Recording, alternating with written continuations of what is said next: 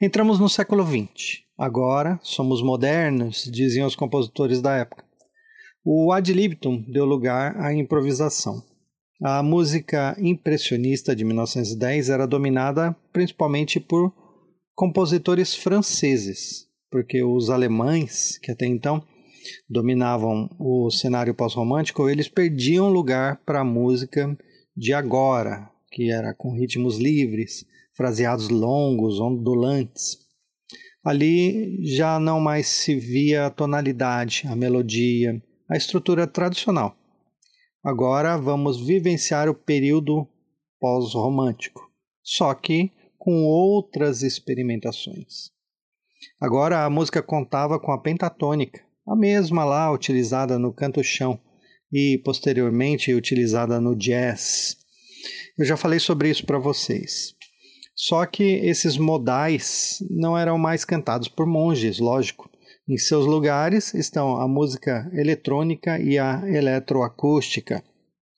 Surgem os impressionistas, Eric Satie, Claude Debussy, Maurice Ravel, e dois grandes nomes da época também se destacavam, que era o Shostakovich e o brasileiro Heitor Villa-Lobos. É nesse período que começam as eternas discussões entre música clássica e música popular. Abrindo aspas aqui para vocês, o que eu estou querendo dizer não é a minha opinião pessoal, mas são frutos de pesquisas que eu fiz. Então não me condenem pelo que eu vou falar agora, mas está escrito na história.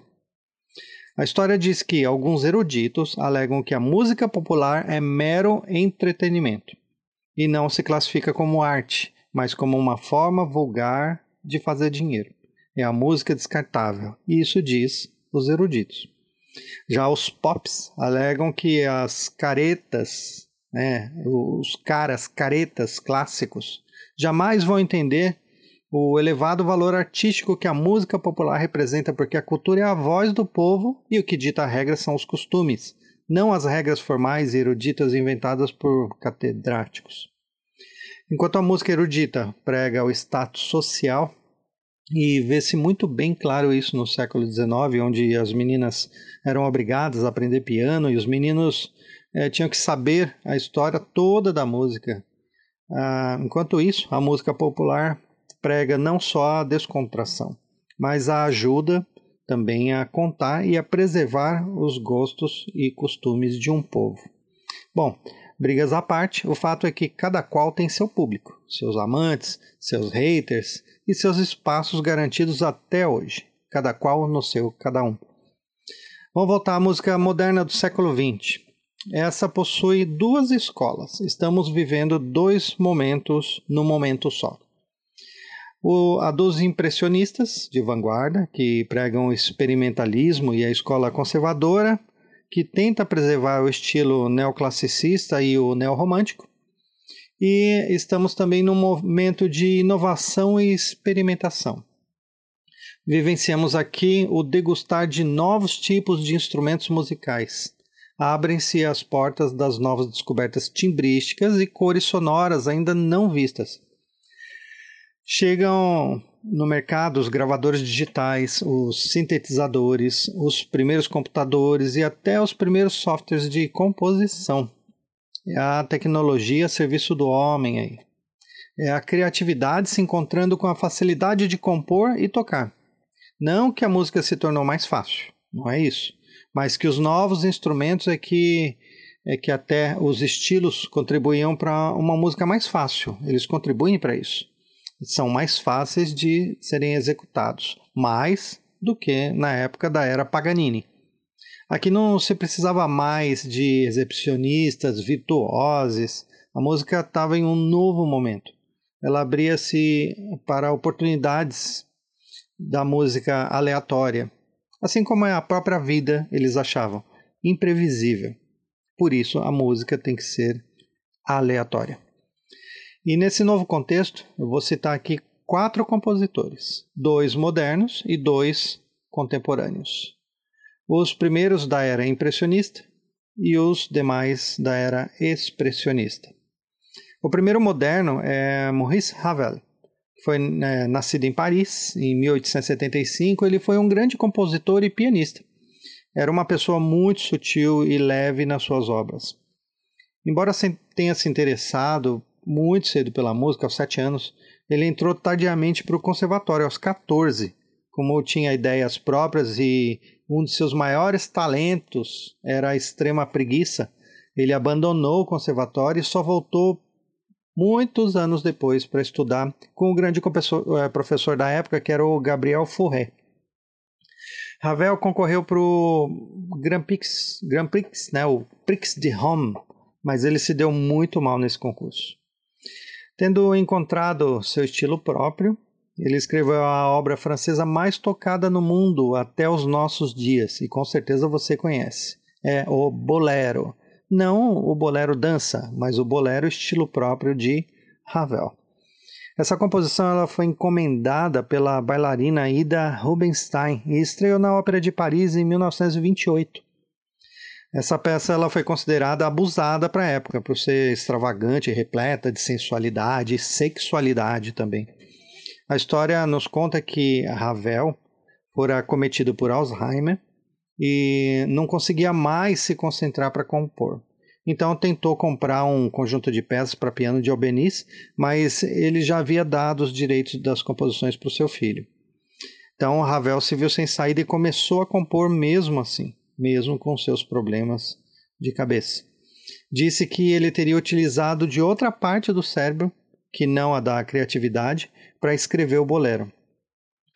E essa doença também ela foi agravada porque uh, ele teve uma, uma batida de, de táxi, ele sofreu um acidente e isso também acometeu nesses outros problemas o seu próprio corpo, é, na, na, questão do, do Ravel, do, do Bolero, é, ele tratou de resolver essa questão, não da forma criativa, mas da forma matemática.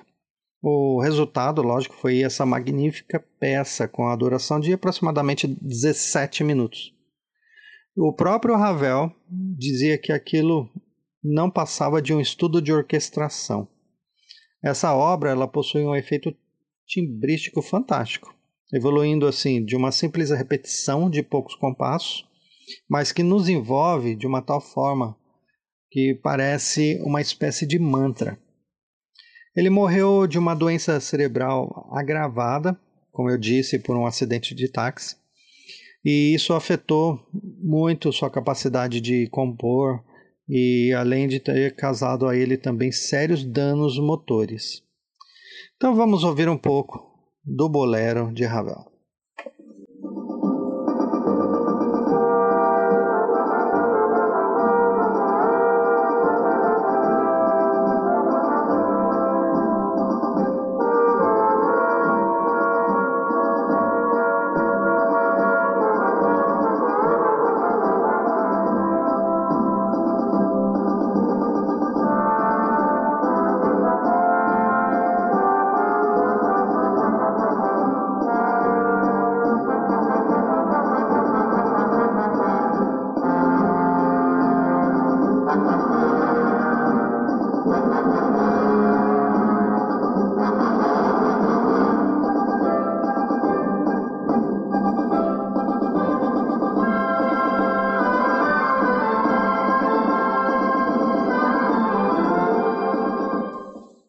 Agora vamos ao brasileiro Heitor Villa-Lobos, que nasceu em 1887 no Rio de Janeiro. Ele foi multi-instrumentista e maestro. Ele se tornou o latino-americano, vamos dizer, mais conhecido de todos os tempos no mundo. Ele foi um dos que mais compôs também, no mundo todo e até hoje. Ele escreveu mais de duas mil obras. Foi ele que apresentou para o mundo o modernismo brasileiro, com sua cultura riquíssima de elementos populares indígenas. Os europeus, quando ouviram, ficaram fascinados por suas baquianas brasileiras. A data de seu nascimento, 5 de março, é considerada no Brasil como Dia Nacional da Música Clássica Moderna. A sua mãe o queria médico, mas o seu pai, músico, que era músico amador, o queria músico, lógico. Então adaptou uma viola para que ele estudasse como violoncelo. Quando ele perde seu pai, aos 13 anos, começa a tocar violoncelo em bailes, em teatros, cafés do Rio de Janeiro. Já em 1913, casou-se com a pianista Lucília Guimarães.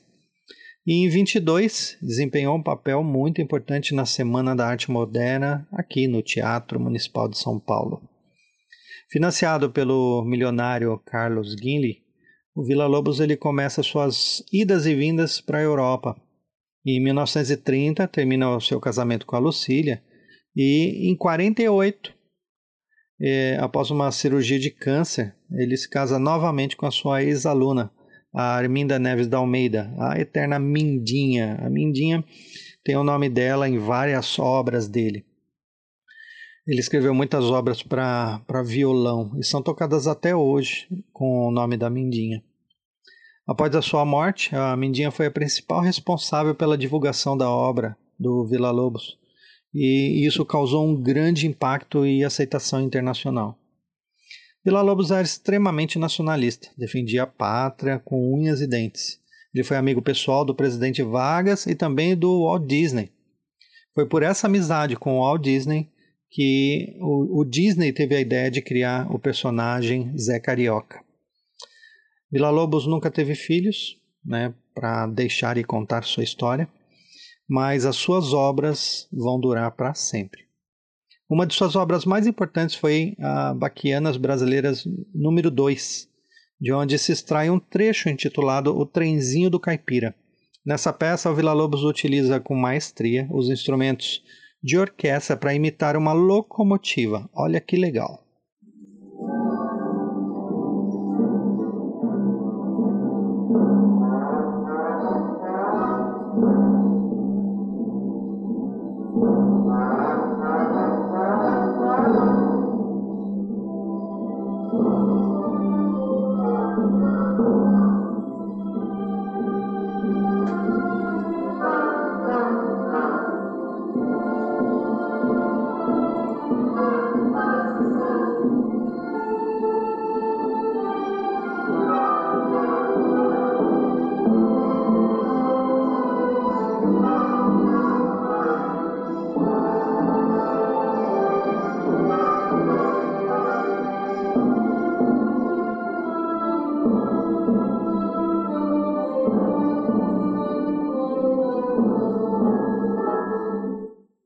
Como disse, nessa época moderna haviam duas escolas. A primeira era a impressionista e a segunda a expressionista. E a expressionista veio batendo forte em 1918 com Schoenberg. Este estilo procurava evitar os padrões tradicionais de beleza. Ali estava o ato de transmitir o poder da música e dos sons seriais. Era a música imitando a pintura expressionista, como no quadro O Grito, do pintor Edvard Munch. Esse quadro eu tive a honra de ver pessoalmente e confesso que eu não queria mais sair dali. Fiquei olhando, olhando, olhando. É algo hipnotizante, pode ter certeza. Nesse mesmo contexto, a música buscava, naquele momento, lógico, a veracidade, sem sombras, sem adereços, sem ilusões, não havia disfarces e eufemismos. A principal, o principal elemento afirmativo de toda uma história da música ali caía por terra. Imperava a dissonância. Havia ali também uma melodia fora dos padrões que a história até então ditava como correta. Né? Havia uma forma melódica com intervalos gigantes, contrastes extremos de dinâmica, mudança de texturas, harmonias distorcidas. E o pior de tudo é que quando eu estudei sobre esse tema na minha época de faculdade, eu entendi o sistema atonal. Eu descobri que, mesmo parecendo sem sentido, ali havia algo rigoroso no sistema musical. Os cálculos eram milimétricos. Pode até não fazer sentido para você o que você vai ouvir daqui a pouco. Mas pode ser também que você acha um tipo de música absurda, barulhenta, né, barulheira. É, mas você não precisa nem gostar, nem é essa a minha intenção. Eu só quero uma coisa, que você conheça e reconheça que a música de experimentação essa que o período expressionista nos trouxe, foi a grande base para os efeitos especiais e magnânimas orquestrações que temos nos nossos dias na trilha sonora de cinema. Vamos ouvir agora dois trechos de obras expressionistas. A primeira é a Peripetie de Arnold Chamber e na sequência é a Suite Lulu de Alban Berg.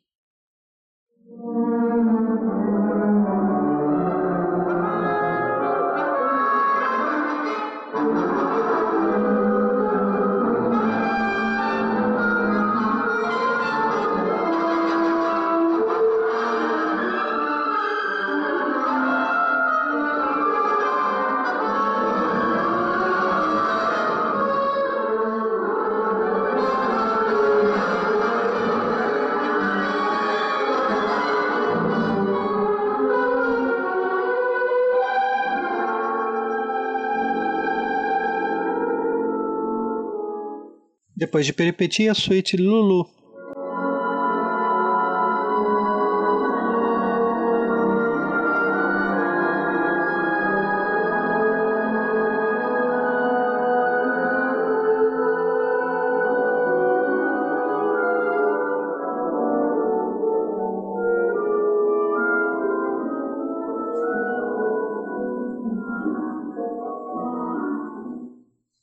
Essa música experimental, como eu disse, abriu portas para a música trilha sonora de cinema, que é o que veremos no último capítulo desta série. Até lá.